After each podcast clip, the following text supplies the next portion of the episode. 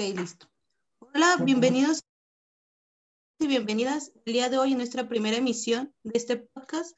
Yo soy Francis Paulet. Estoy muy contenta de estar aquí con ustedes para platicar un ratito sobre los trastornos alimenticios.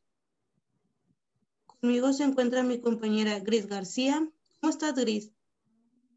Hola, buenas tardes y me encuentro muy bien, gracias. Mucho gusto. También me complace informarles del invitado que tenemos el día de hoy. Estará con nosotros el licenciado Gerardo Alonso García Silva.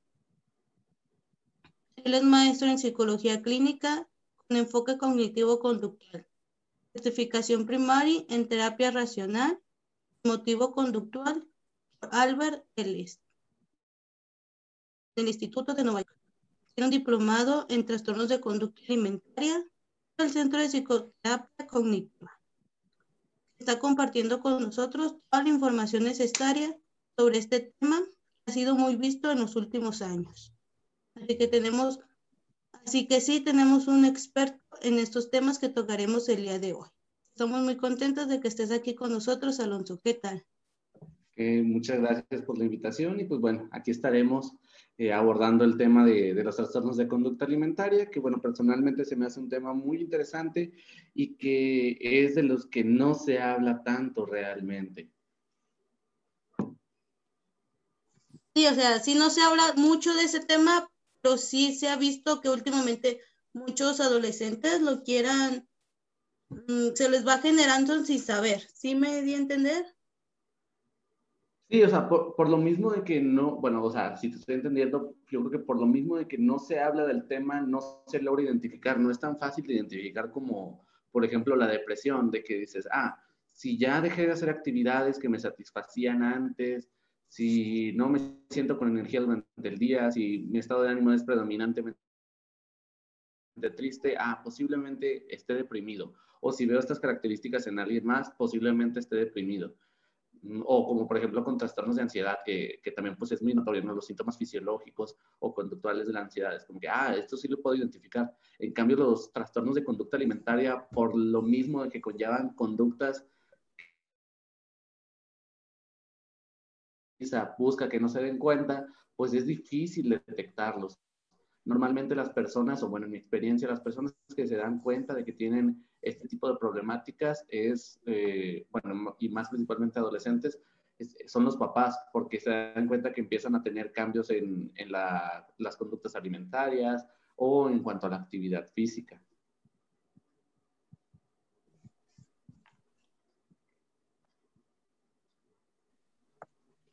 Sí, exactamente como, como dices tú, este, y pues la idea de este, de este pod podcast es platicar entre amigos y especialistas, como también es muy importante el abordaje y el tratamiento de, de estos temas y todo lo que haya a su alrededor, tanto factores de riesgo para que se desarrolle este trastorno.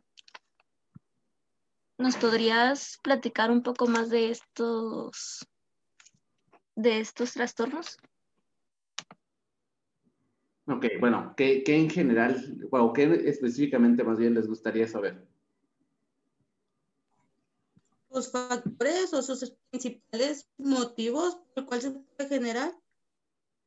Ok, pues bueno, mmm, es que lo, no creo que pudiéramos definir como que factores específicos que, que los desarrollen, porque al menos también en mi experiencia, mmm, cada, cada, paciente tiene o ha tenido como que una historia distinta eh, eh, en cuanto a la formación. Y bueno, yo como terapeuta cognitivo-conductual les voy a hablar, por ejemplo, de creencias.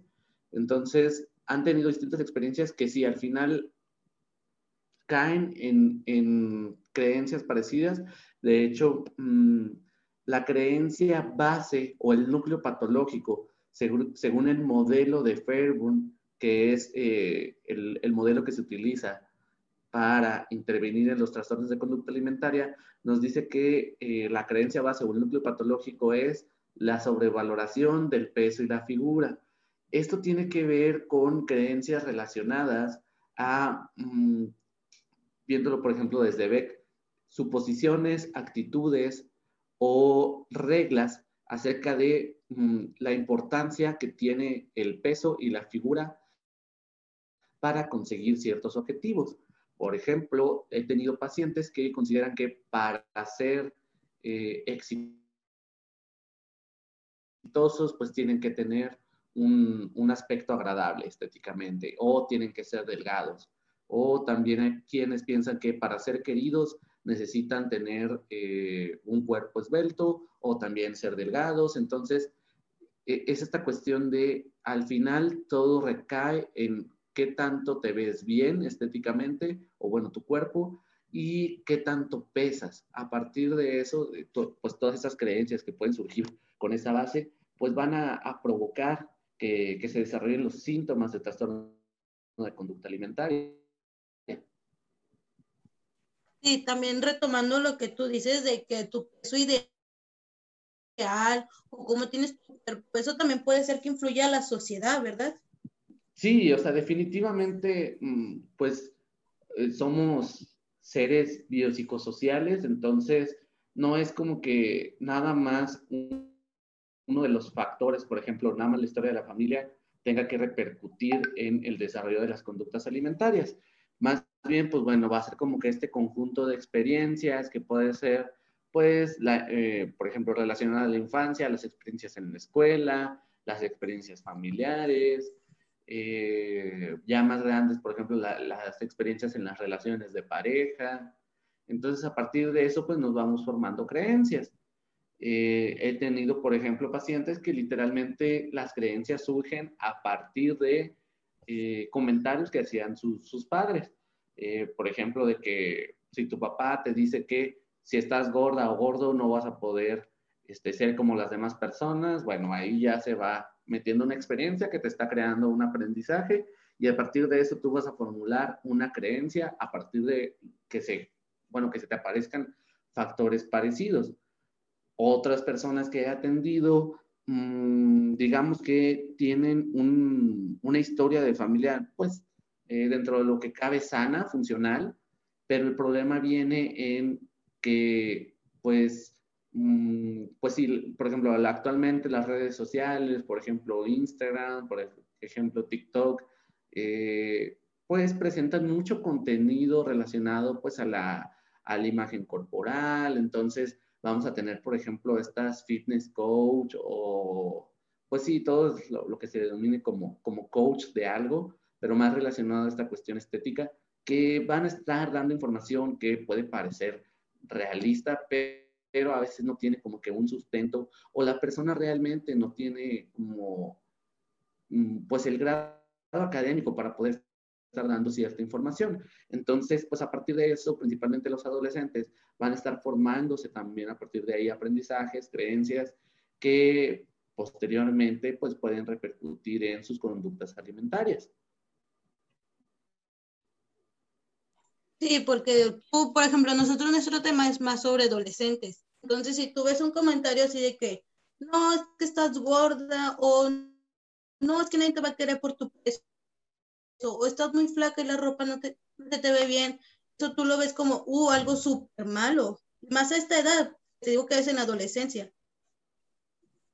Claro, sí, porque tiene que ver este sentido de pertenencia, o sea, Mm, por ejemplo, si para pertenecer a, un grupo de personas, de compañeros de la escuela, tengo que ser alguien delgado, o sea, ellos literalmente me lo exigen, pues obviamente voy a hacer yo el intento si quiero pertenecer a ese grupo, pero tiene que ver también con la cuestión de afrontamiento, cómo desarrollas esquemas para poder afrontar este tipo de situaciones. Entonces, habrá personas que tengan creencias o esquemas en los que puedan afrontar esto y decir, ah, ¿sabes qué? Entonces me estoy dando cuenta que esto que me piden para pertenecer a tal grupo no es algo que, con lo que yo comulgo. Por lo tanto, pues entonces decido no, no buscar pertenecer a este grupo y a lo mejor pues desarrollo otro tipo de conductas. Pero si, por ejemplo, no tengo este tipo de esquemas que me ayudarán a afrontar de manera más efectiva eh, el obstáculo de pertenecer o no pertenecer, entonces pues puedo tratar de realizar ciertas acciones para llegar a que me acepten y entre eso puedo comenzar a desarrollar, pues ya sea restricción alimentaria o conductas de purga, que puede ser pues ya el, utilizar laxantes o el vomitar, que es parte de los síntomas de, de los trastornos de conducta alimentaria. y eso también te afecta mucho. ¿Cómo que otro trastorno se te puede generar cuando estás? Que, por ejemplo, también dicen por tu falta de autoestima o no sé, que te dé depresión. Sí, o sea, e, es que los trastornos de conducta alimentaria tienen muchas comorbilidades. Mm, de por sí, por ejemplo, las personas que comienzan a presentar síntomas de este tipo de trastorno, pues ya tienen también ciertos rasgos de, de personalidad obsesivo-compulsivo, que tiene que ver con la cuestión de la perfección, el tener un esquema de pensamiento muy rígido. Entonces, por ahí ya, ya hay ciertas cosas también, o bueno, en general también está el, trastorno obsesivo-compulsivo, eh, diferenciándose no es de personalidad, sino tal cual el que se desarrolla más por cuestiones de, ansiedad, en donde están las conductas de verificación, la cuestión de las obsesiones, pensamientos que no se van de la cabeza y principalmente tiene que ver con eh, cuestiones relacionadas al peso y la figura, tiene que ver también síntomas de ansiedad, incluso puede llegar a darse ataques de pánico o fobia social. Mm, y pues trastornos del estado de ánimo, principalmente estados de depresión. Entonces, sí, sí tiene que ver mucho con, o sea, tiene, tiene muchas comorbilidades por cómo va impactando en, varias áreas de la, de la, vida de la persona quien, quien presenta los síntomas. Y retomando sobre la depresión y, y sobre la depresión, este, ¿a quién le afecta tanto como hombres o mujeres o solamente a un grupo de, personas? Pues se tiene como que la idea de que las mujeres presentan más los trastornos de conducta alimentaria. Hasta el momento yo he atendido más mujeres, pero seguramente habrá más factores que, intervengan para que los hombres sí presenten trastornos de conducta alimentaria, pero sea quienes menos se los atiendan. Como, les, como decíamos al principio, pues al final es algo de lo que no se habla tanto y por lo tanto, pues yo creo, o sea, esto ya sería como que a nivel de hipótesis personal, pues cuestiones o aspectos de género de trastorno de conducta alimentaria, pero eso no quita que ellos o, en general nosotros los hombres no podamos padecer uno. Entonces, bueno, ahí nos vamos a meter en cuestiones epidemiológicas que pues a lo mejor no, no vamos a tener como que el dato específico. Sí, porque, o sea, si vemos bien, en realidad a los que se le ven más el trastorno alimenticio es a las mujeres. Porque no sé si has visto la película de Chicas Pesadas, que Regina siempre quiere andar a dieta y que se toma las galletas y todo. Entonces, nosotros pues eso lo vemos más en mujeres. Sí, o sea, vuelvo a lo mismo, no retomo esto, no, no, no es que se presente más en mujeres tal vez, sino es que son quienes tal vez más evidentes lo hacen o por ejemplo los medios han tratado como que de identificarlo más, más en ellas, pero definitivamente a lo mejor pudiéramos estar como que en un 50-50, habrá que, que, analizar más, más documentación, pero sí, yo, yo no quitaría eh, la visión de que no, no es en su mayoría en mujeres, sino que pues es más bien esta cuestión que se habla más en ellas que en ellos.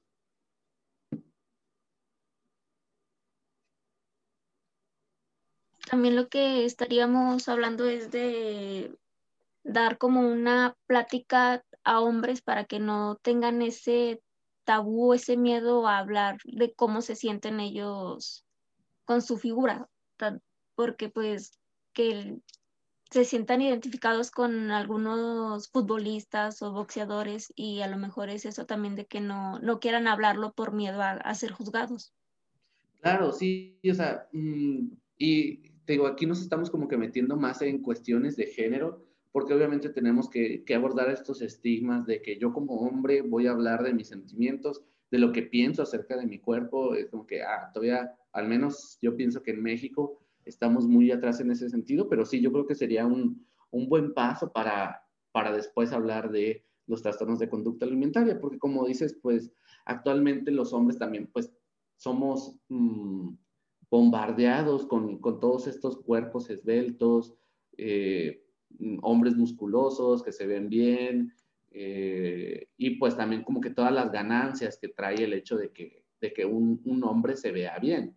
Entonces, eh, pues sí, yo creo que es un tema que también se debe de abordar eh, para que se comience a hablar más de los trastornos de conducta alimentaria en hombres.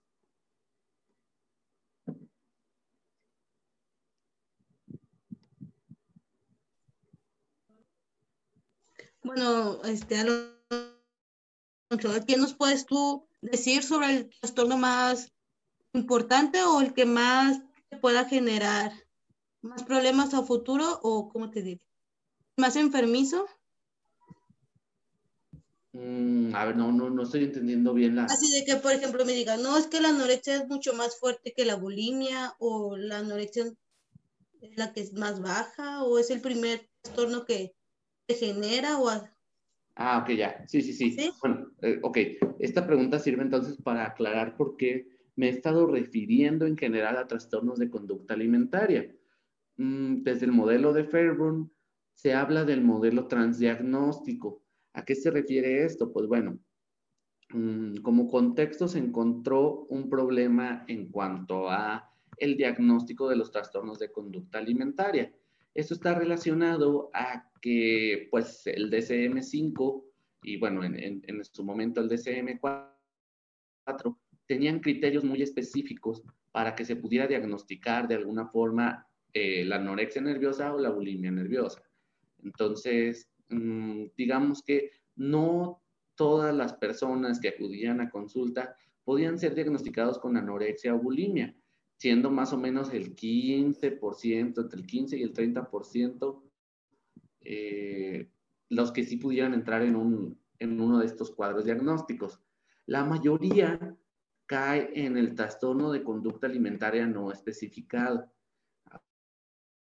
Ahora, esto se refiere a que alguno de los criterios de los diagnósticos antes mencionados, la anorexia y la bulimia, no se estaba cumpliendo, pero sin embargo sí presentaban otros síntomas.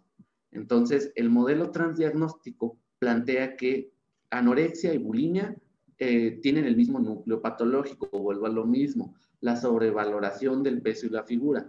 Por lo tanto, mm, sí, se aborda como que en ciertas sesiones en el tratamiento las cuestiones que, diferencian cada uno de los diagnósticos, que por una parte está la anorexia, es solo la restricción alimentaria, pero se presenta un índice de masa corporal muy bajo.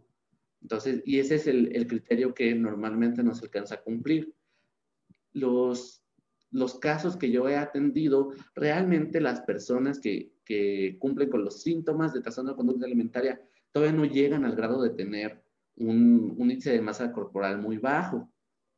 Entonces ya de ahí no puedo estar yo diagnosticando anorexia si me pongo muy estricto con el DSM. Y por eso me tendría que ir al trastorno de conducta alimentaria no especificado. Ahora, puede que no esté con el índice de masa corporal muy bajo, y que no presente las conductas de, de, purga, como es el utilizar laxantes o el vomitar. Ahí entonces ya estaría descartando también la bulimia, porque en el caso de la bulimia se presentan estas conductas de purga y además no se presenta tal cual un índice de masa corporal bajo, pero esto es por las mismas conductas eh, purgativas, porque la persona puede tener atracones, se purga y el peso se mantiene. Por otro lado, la anorexia solo tiene la restricción alimentaria y por lo tanto se va bajando de peso este, constantemente. Entonces, mm, no podría decirte como que, ay, o sea, la anorexia es peor, la bulimia es peor, porque forman parte de los trastornos de conducta alimentaria y de manera casi igual. Simplemente se van a dedicar algunas sesiones para, por ejemplo, eh, trabajar con las conductas purgativas.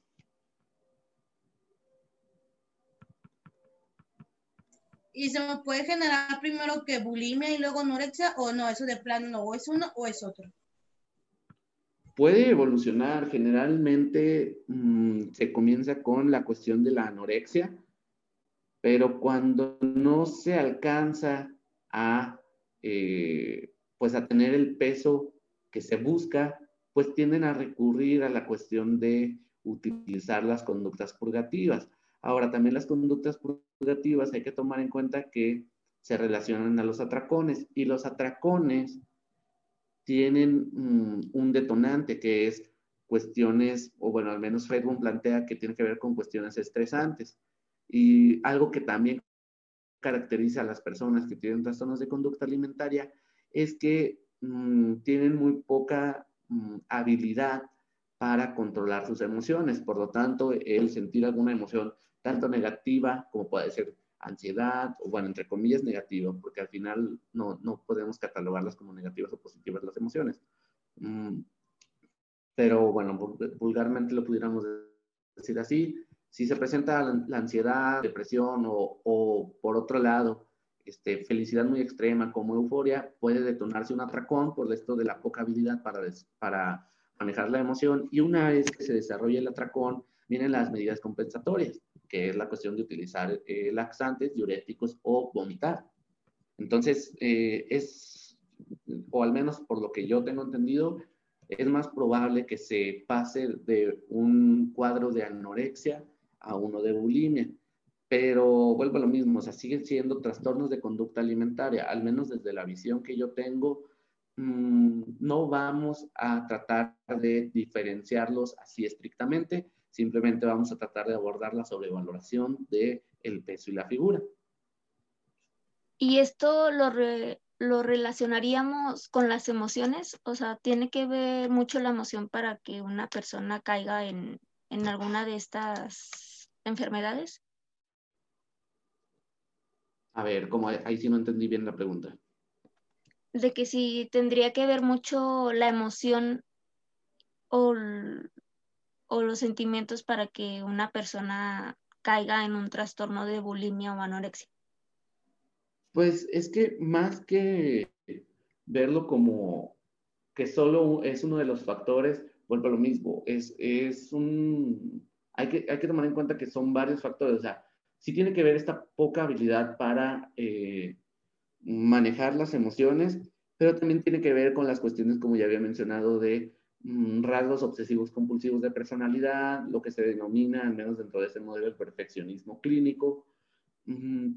También, pues, la historia de vida, las experiencias formado a partir de estas experiencias. Entonces, no, no diría que, que, solo tiene que ver con las emociones, más bien, pues es un conjunto de varios factores. Bueno, Alonso. Este ha sido un tema muy interesante, la verdad sí nos agrada mucho. Nos gustaría invitarte otra vez a otro podcast. No sé si te gustaría a ti trabajar con nosotros.